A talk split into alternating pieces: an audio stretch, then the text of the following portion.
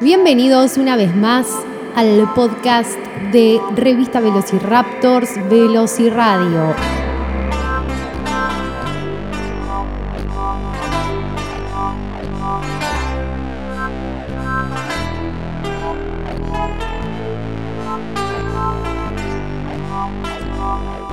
Hoy en nuestra sexta entrega, sexto viernes, poniéndonos acá las pilas, laburando para ustedes los radioescuchas, que ahora pueden encontrarnos en la tienda iTunes, en la sección podcast. Buscan Velociraptors y o Velociradio y aparecemos.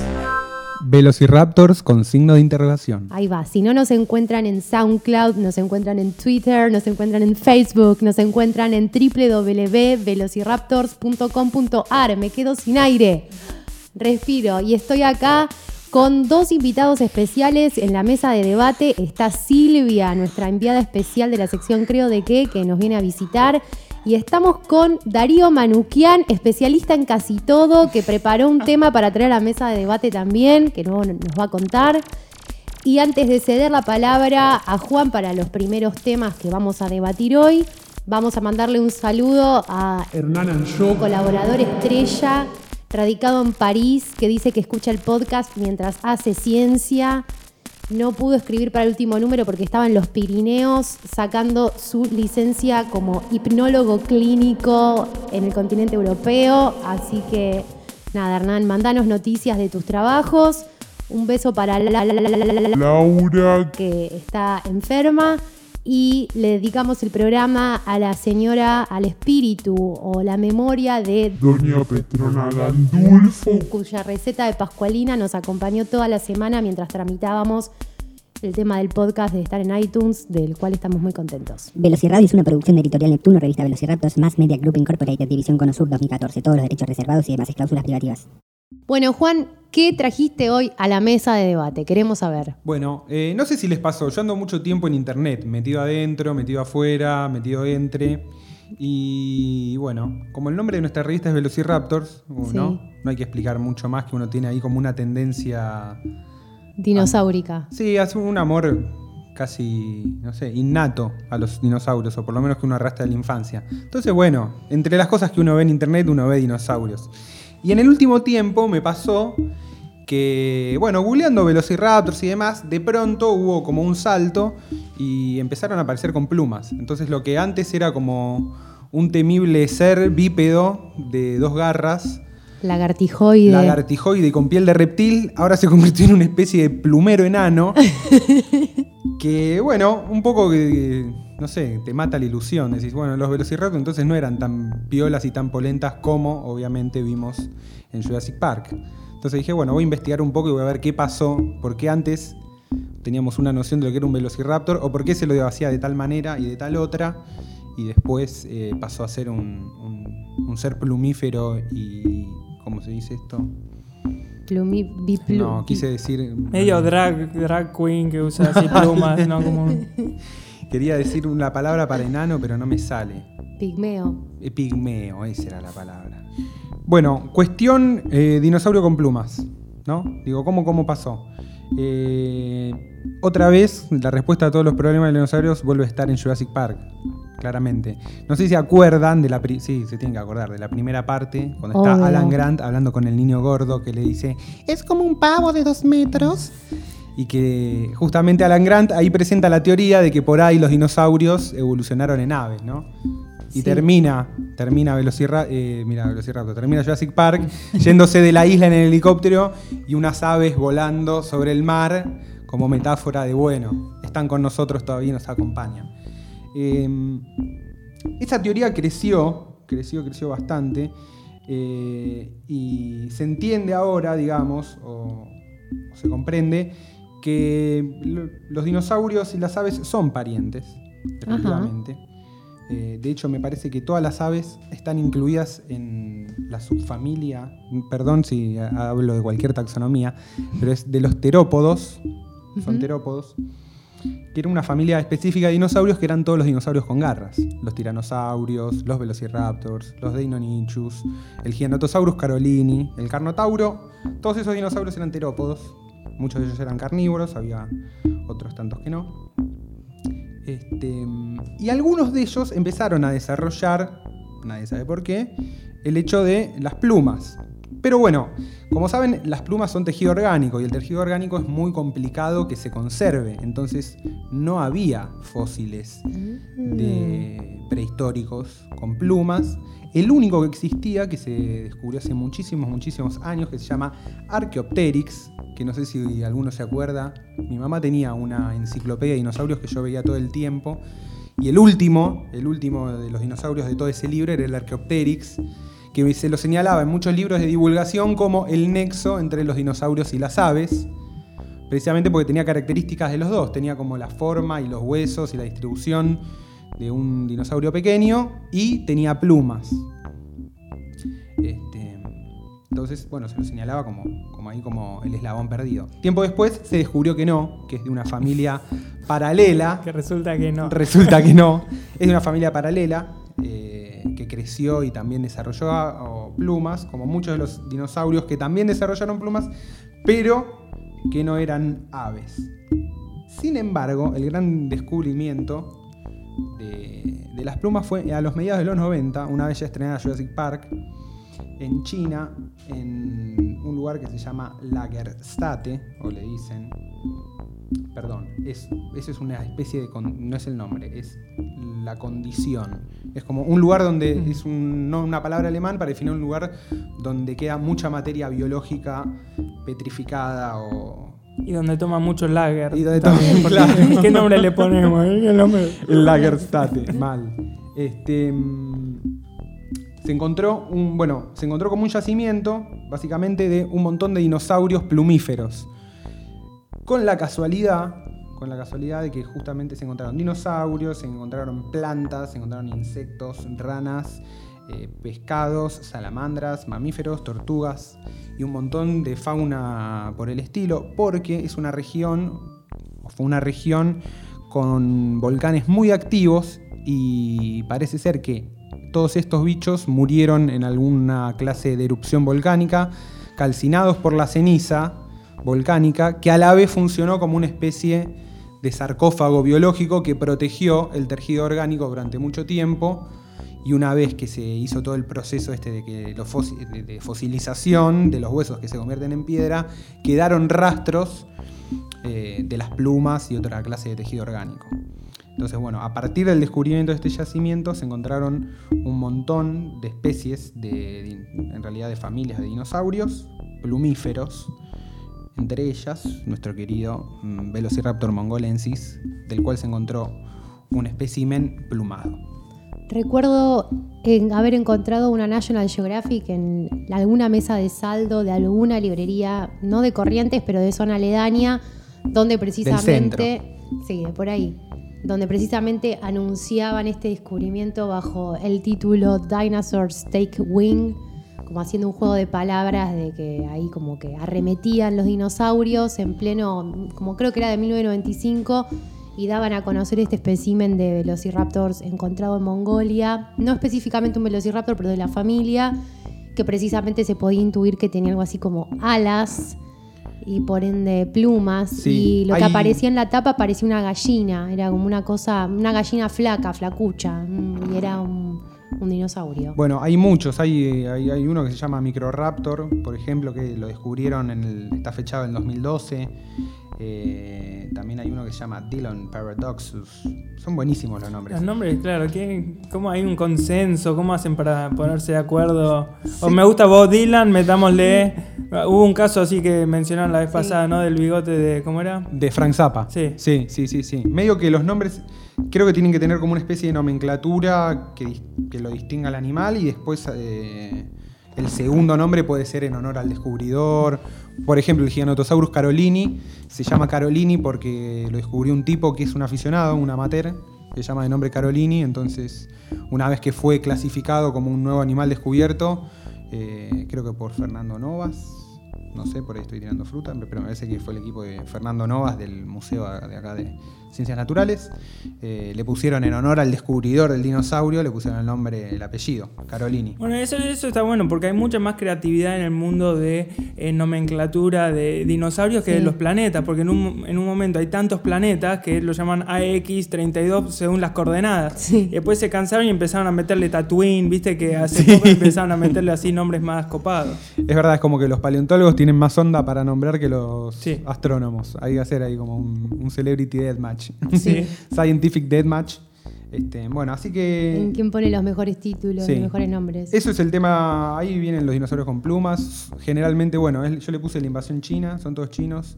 Le recomiendo a todos los Qué lectores raro. que entren a la entrada. Casualidad. A la No. entrada de Wikipedia que es eh, Dinosaurs with Feathers, que está toda la lista de los treinta y pico de dinosaurios plumíferos. Dice que parte de China debería ser el norte, si hay una relación con Mongolia que, que limita en el norte con China. Creo que sí, sí, lo decía en algún lado y lo perdí.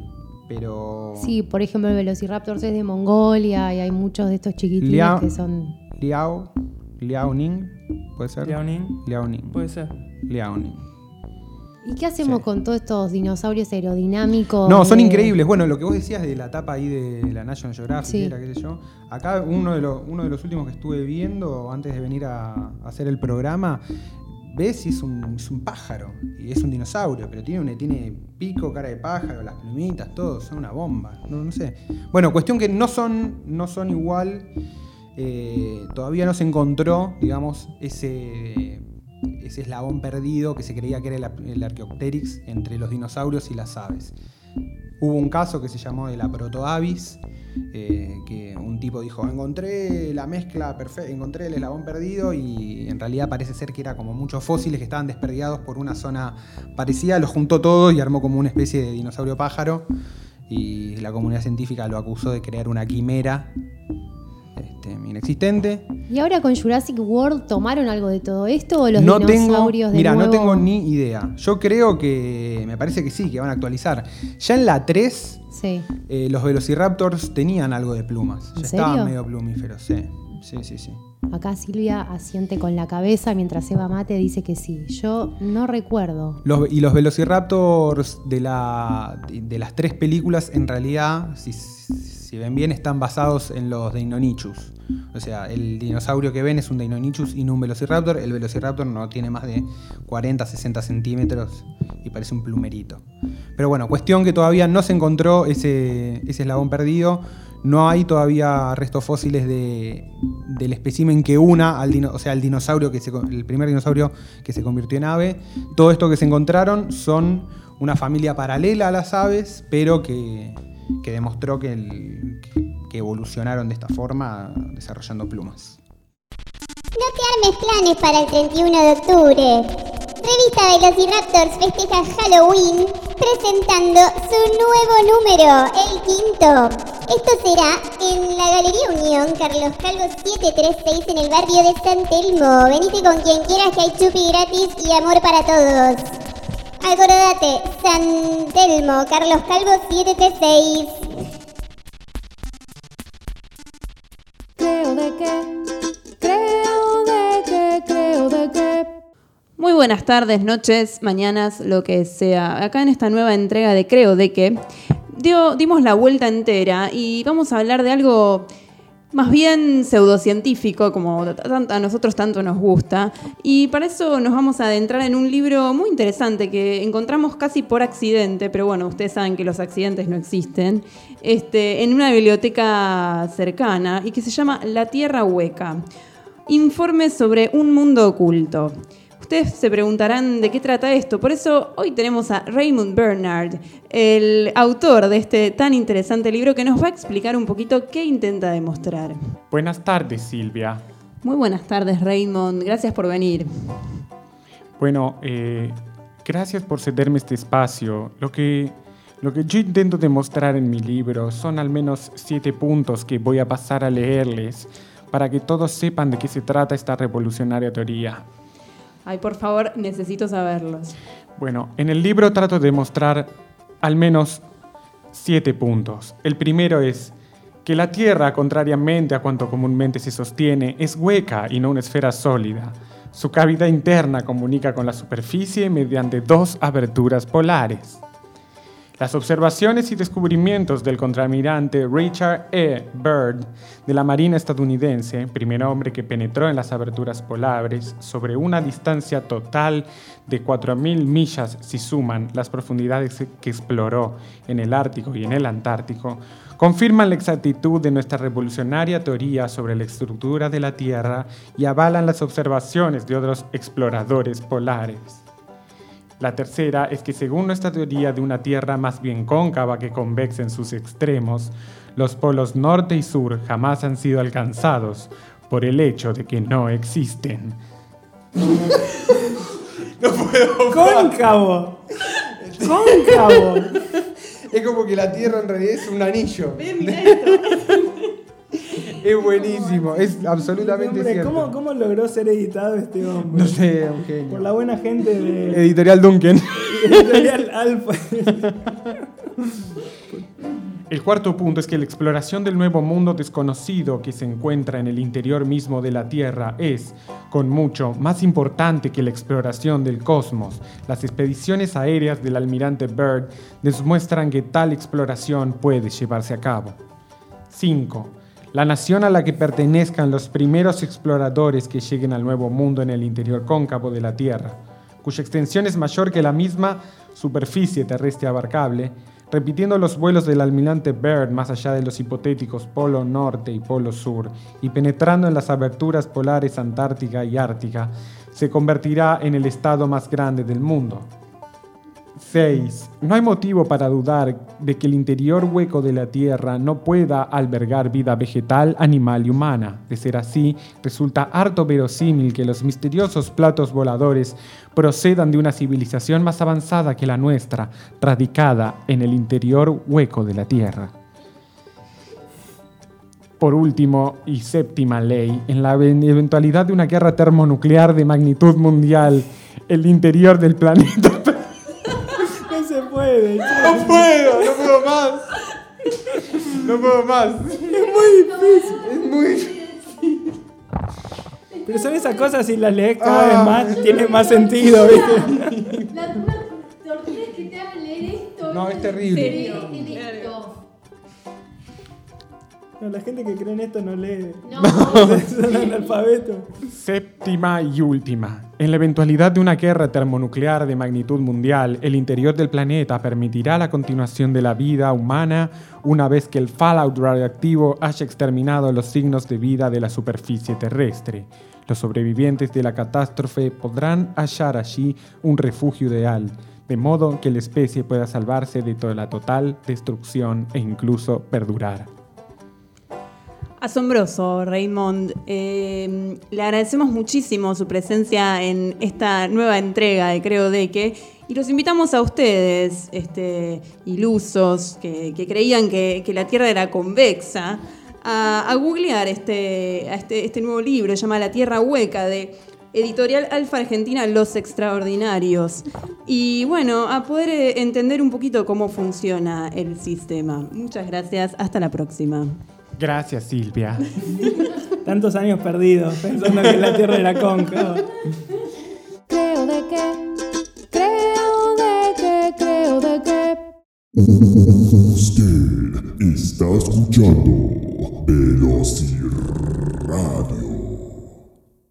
El 31 de octubre, Revista Velociraptors se viste de Halloween para recibir su quinto volumen impreso. Revista Velociraptors, volumen 5, presentación oficial. Galería Unión, Carlos Calvo, 736 San Telmo, 19 horas, entrada gratuita, chupi gratuito. Mucho amor, revista a precio razonable. Los esperamos. Bueno, y vos, Darío. Darío Manuquian, invitado especialísimo. ¿Qué Mucho preparaste gusto. para la mesa de debate? Contanos un poco. Bueno, traté de buscar algo que sea digno de este podcast, ¿no? Eh, no sé, digo, ¿qué, qué puedo preparar para el podcast de Velociradio? Que me dijeron, mi viejo me dicen, che, Velociradio, no conozco. Y le digo, mira, es el podcast que escucharía Gendy Tartakovsky si no estuviera tan ocupado contando el dinero que le dimos en nuestra juventud, me parece, ¿no? Es así como lo definiría yo en la descripción de iTunes. Es la mejor definición que escuchaste ahora. Olvídate, hacemos todo un media kit con eso y salgamos ya a buscar pauta. Entre paréntesis, Gendy Tartakovsky está haciendo Popeye para el Oh. 2016 en 3D. Increíble. No. Increíble. Bueno, no, ahora, ¿por qué me haces esto? Ahora tengo que comprarme un calendario y empezar a tachar, ¿viste? Como- Bueno, en fin. Mientras En tanto, fin. hasta que aparezca la película, alguna vez seguramente escucharon, eh, siempre el libro está mejor que la película, porque la gracia del libro es que lo dirigís vos, o sea, una película es el Ahí libro va. interpretado por el director, masacrado para que entre en, no, no sé, una Sí, hora y 100 media, minutos. sí. una cosa así. Eh, y yo siempre era bastante tímido con los libros gordos, ¿no? Eh, es porque es como que mm, es mucho tiempo, es un compromiso fuerte, ¿viste? Eh, hoy les puedo decir, porque les voy a enseñar algunas técnicas que fui aprendiendo en el último año acerca de la lectura veloz, cómo hacer para poder leer más eficientemente. Y ahora, hoy les puedo decir eh, I like big books and I cannot lie. Haciendo referencia a una canción. Si no la entendieron, no importa, no vamos a explicar. Bueno. eh, no se explican los chistes. Sí, listo. Perfecto. Bueno, eh, hay, te- hay técnicas plurales para poder leer. Implica, eh, primero, el estado de tu cerebro, cómo estás, si sos un infante, si sos un adulto, el idioma madre que tenés, eh, la forma que leen los chinos no es igual a la que leemos nosotros, es más eficiente incluso para un chino aprender español o inglés porque aplican cosas que ya son natas eh, para poder leer el nuevo idioma y lo leen de forma más eficiente que nosotros. Pero... eh, Con hoy- razón. Sí, eso explica mucho. Eh, pero lo que vamos a hacer hoy es explicar un poquito eh, por qué es que el promedio de, los humanos sobre eh, la Tierra eh, tienen un promedio de nivel de lectura de una persona de sexto grado. Eh, en realidad esto se debe a muchas cosas. Primero, porque eh, se va evolucionando en la técnica de lectura, ¿no? Cuando llegas a esta famosa de sexto grado, que ni sé cuál es sexto grado según quién, según viste Norteamérica o según acá, no sé. Claro. Eh, pero cuando se llega ahí ya es como que se puede leer y puedes entender y, y es como que vas a tu ritmo, pero como pero se puede, ¿no? Como una cosa, la, la tortuga que le gana a la liebre, ¿viste? De a poquito llegas al final. El tema es que no te enseñan más después cómo seguir perfeccionando esa técnica. ¿No? Entonces quedamos la mayoría estancados. Mejoramos en vocabulario, conocemos eh, así, libros técnicos, cosas más complejas, pero seguimos leyendo de una forma muy lenta. Entonces, si quieren, les puedo eh, hacer un muy breve resumen de cómo es que lee una persona que empieza a leer y después dónde se estanca y ahí donde estamos casi todos y cómo poder salir de esa fosa. ¿Les parece? Vamos, quiero, quiero. Vamos a por ello. Bueno, cuando se empieza a leer una persona que nunca leyó en su vida, se le empieza a decir, bueno, cada letra tiene un sonido, ¿no? Entonces se ven las vocales, miramos Plaza Sésamo y todo eso. Entonces, eh, una vez que eh, la persona, no quiero decir criatura, porque estamos hablando de dinosaurio, de decir criatura, quiero sacar una escopeta. Entonces voy a decir el niño. Bueno, cuando el niño aprende a eh, decir cada, cada sonido, eh, empieza después a explicársele que si juntas los sonidos se forma una palabra, ¿no? Entonces empieza, si quiere decir, por ejemplo, mate, la palabra que está escrita dice ma- mate y tarda media hora para leer una palabra, ¿no? Una forma muy poco eficiente de leer, pero es porque se le está al, niño eh, incentivando, no sé, un- una técnica, ¿no? Llega un momento que eh, puede leer en voz alta, ¿viste? Cuando la maestra te hacía leer en voz alta y era un, un terror, ¿viste? Sí. Te, te ponías nervioso y cuando Sí. te ponías nervioso no te concentrabas y bueno, te hacían leer en voz alta. Entonces lo que pasaba en los primeros grados es que el chico puede leer bastante bien en voz alta, pero cuando la señorita le dice, bueno, ¿qué leíste? No sabe, porque estaba tan concentrado en poder leerlo que no prestó atención al significado, ¿no? Bueno, pasa el tiempo, mejora la técnica de lectura con la práctica y ahora podemos no solo leer en voz alta y entender lo que estamos leyendo, aunque sea la primera vez que lo leemos, sino que podemos leer en nuestras mentes sin pronunciar esos sonidos y los escuchamos igual. Y ahí quedamos, y ahí queda la mayoría de la gente en el planeta. Entonces, ¿cómo podemos eh, mejorar eso? ¿Cómo? De, mediante muchas técnicas chiquitas, que algunas les puedo enseñar hoy, que si ya las empiezan a aplicar pueden subir como en 35% su, esas cosas incomprobables. ¿viste? Sí, suena, suena serio. ¿viste? suena serio, tal Suena cual, legítimo, 35%. 37,2%. Eh, que es eh, reduciendo lo que se denomina subvocalización. Subvocalización es cuando escuchamos en nuestra cabeza y pronunciamos en nuestra cabeza cada una de las palabras que estamos leyendo en el libro.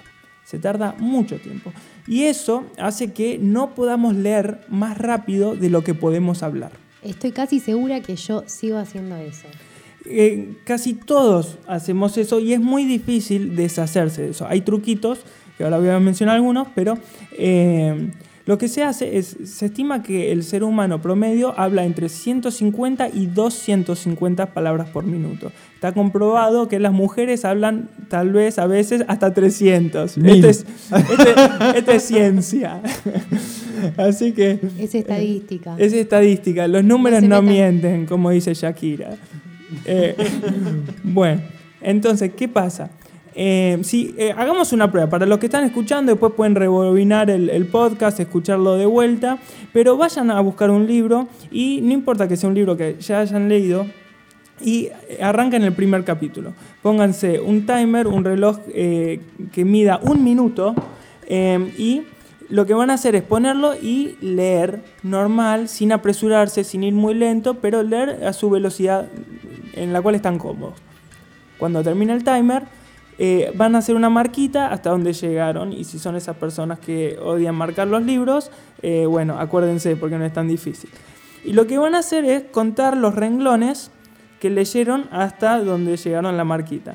Y se fijan, si más o menos tiene 8 palabras por renglón, 10 palabras, multiplican la cantidad de renglones por la cantidad de palabras en el renglón, ¿no? Si es que no quieren contar palabra por palabra. Entonces tienen un estimado de palabras que pueden leer en un minuto. minuto. ¿Está bien? Va a ser lo más común es que sea entre 150 y 250 palabras, ¿no? Ahora, para ya mejorar ese número de golpe, vamos a hacer esto. Vamos a agarrar y arrancar de vuelta con un minuto, arrancar en el mismo, en, en el mismo punto de partida que, que la prueba anterior. Y quiero, quiero que con la mano vayan marcando cada renglón mientras leen. Márquenlo y van a ver que cuando termina un minuto, hagan la prueba, no se queden con lo que les digo, que van a haber llegado hasta em, casi el doble, según, ¿está bien? Depende de cada persona, pero va a haber mejorado eso y no tiene nada que ver que lo acaban de leer. Si no me creen, pueden ir al segundo capítulo o continuar desde donde ya estaban. ¿Por qué es esto? Hay una relación entre el movimiento de la mano y el ojo. Vieron que, eh, yo me acuerdo, mi profesora de lengua de primer año me decía, no pueden leer con regla, vieron que se marcaba una regla, o no pueden usar la mano, se tiene que leer sin la, viste esas Es cosas. verdad, sí. Pero si yo te digo, eh, contame la cantidad de renglones que hay en esta página, así no podés. Tenés que agarrar el dedito y decir 1, 2, 3, 4, 5, 6. ¿Por qué es eso?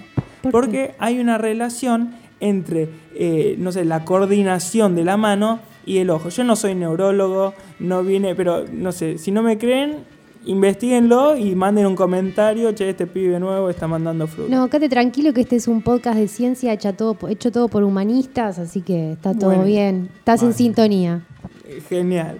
Bueno, entonces, eh, ya dijimos que la mano, hay una relación entre el, movimiento de la mano y el ojo. Algunos dicen, pero no me animo a poner las manos en el fuego por ellos, eh, que si usas tu mano izquierda, que es controlada por el hemisferio derecho de tu cerebro, que está encargado de todo lo que es creatividad y demás, perdón, eh, pueden apreciar el libro de una forma distinta. Algunos dicen que hasta oler el, el- el mar, la espuma del mar en Moby Dick. Bueno, no sé, te lo dejo ahí. Entonces, vamos a, ver algunos truquitos para, eh, para poder a- mejorar eh, la velocidad de lectura. Primero, dijimos que si subvocalizamos, no podemos leer entonces más rápido de lo que podemos hablar. Y aunque podamos hablar muy rápido, como esta forma que estoy intentando hablar ahora, va a seguir siendo lento para los libros bien gordos. Entonces, lo que tienen que tratar de hacer, si bien existen muchas apps, el Accelerate, para iPad y demás, y hay aplicaciones gratuitas, pueden entrar en ReadFast, que es readfa.st,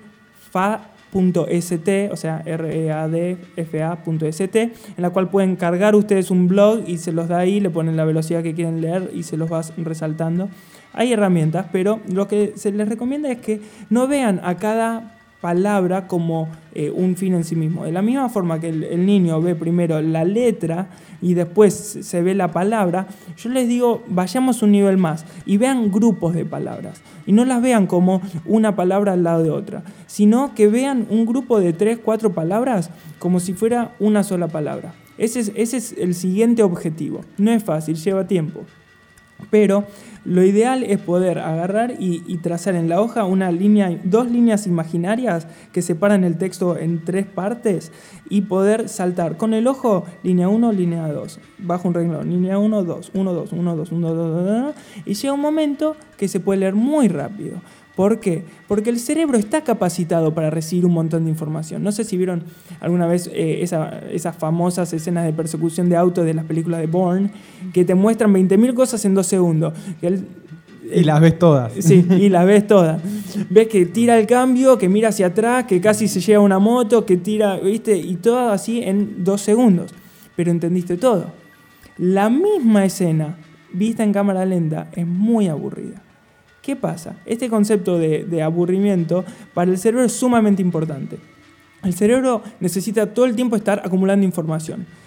Cuando no tiene nueva información para acumular, se empieza a aburrir. Entonces empieza a mirar a las molduras del techo, empieza a mirar cómo se resquebraja eh, los pisos de madera, cuando el profesor está hablando monotónicamente, monótonamente, no sé. Eso, mon- monotónicamente. Entonces eh, empezás con tu cerebro a imaginarte cosas, a hacer diálogos en tu cabeza, pensar situaciones, acordarte de lo que tenés que comprar en el supermercado, porque el cerebro te está pidiendo información nueva. Si a vos te ponen en un cuarto que es un cubo blanco, sin nada, llega un momento que después de que lo examinaste, tu cerebro no tiene más información nueva. Empezás vos a acordarte de cosas. Si seguís en un estado de aburrimiento extremo, tipo días, empezás a alucinar. Que es tu cerebro necesita tan desesperadamente nuevos estímulos que los empieza a generar. Es muy loco. Lo mismo pasa cuando leemos. Todos somos víctimas de haber leído algo y decir qué corcho leí y tener que volver y releer. Todos somos víctimas. Eh, se dice, se estipula que un tercio de lo que se lee es releído. O sea, que si te sentaste tres horas a leer, una hora la perdiste releyendo, que es mucho tiempo. Entonces, una forma que tiene esto de, reducir la subvocalización y de darle para adelante es que eh, si hay algo que no entendiste, no importa, seguí derecho, seguí derecho como quien ve una película y en la primera escena en- ve pero no entiende. Y pero tal vez lo hicieron así a propósito, para que vos sigas leyendo y ver qué pasa. Nunca nadie rebobinó el DVD y puso de vuelta la primera escena para ver qué- de qué se trataba, ¿no? Porque la idea es que ya se va a poder. Entonces, para reducir la subvocalización es tratar de leer rápido, eh, o sea, de seguir, aunque, aunque baje tu comprensión, no importa, seguí, porque se está acostumbrando el cerebro a recibir mucho texto, mucha información a la vez. Se la puede aguantar, el, cerebro se la banca, pero no está acostumbrado. Eh, otra cosa es, para no decir la palabra en tu cabeza, puedes hacer en cada renglón que lees, pensás 1, 2, 3, 4, 1, 2, 3, 4, 1, 2, 3, o A, B, C, D, A, B, C, D, A, B, C, D. Y vas a ver que lees sin voca- subvocalizar. De la misma forma que vos ves un cartel que dice pare en la calle y vos lo ves y ya reconoces el cartel, más allá de que tiene la forma esa y el color, pero eh, New York City, viste, 70 kilómetros, eh, pum, ves New York City y es como que lo ves como si fuera una palabra y no decís New York City. No sé por qué ejemplos en inglés, No importa, es más- más- tiene más onda que decir donado, acceso norte. Salvo que cuando vas de vacaciones a la costa, a mí hay un pueblo que me encanta, saliendo, saliendo de Buenos Aires al toque, antes mucho antes de llegar a Dolores, se llama El Peligro. El Peligro, Ah. 35 kilómetros. Bueno. Bueno, nosotros vivimos en el peligro, para eso nos vamos de vacaciones, o sea, de- Tal cual.